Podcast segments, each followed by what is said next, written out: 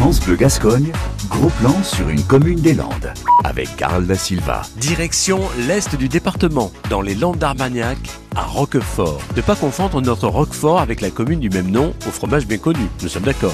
Mais alors, d'où vient son nom?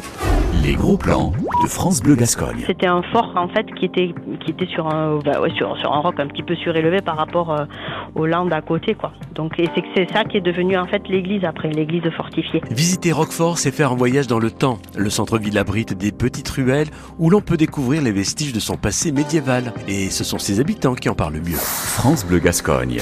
Suivez le guide. Alors il y a le patrimoine moyenâgeux avec l'église euh, qui est classée, l'église fortifiée. Bon oui, toutes les petites ruelles typiques euh, du Moyen Âge, il y en a trois ou quatre sur Roquefort. Et après il y a la confluence de l'Estampon et de la Douce. Après bon ben oui, toujours dans le patrimoine moyenâgeux, ben, il y a le pont Napoléon euh, au centre euh, du village. euh, voilà, les arènes en bois aussi. Voilà, la monumentale des pins, ça s'appelle.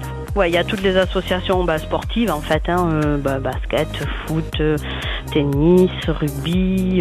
il y a plusieurs activités d'associations culturelles aussi. Situé dans un écrin de nature, Roquefort vous offre tout pour vous ressourcer et vous dépenser tout en découvrant un cadre exceptionnel. France Bleu Gascogne. Redécouvrir les Landes avec Carl da Silva.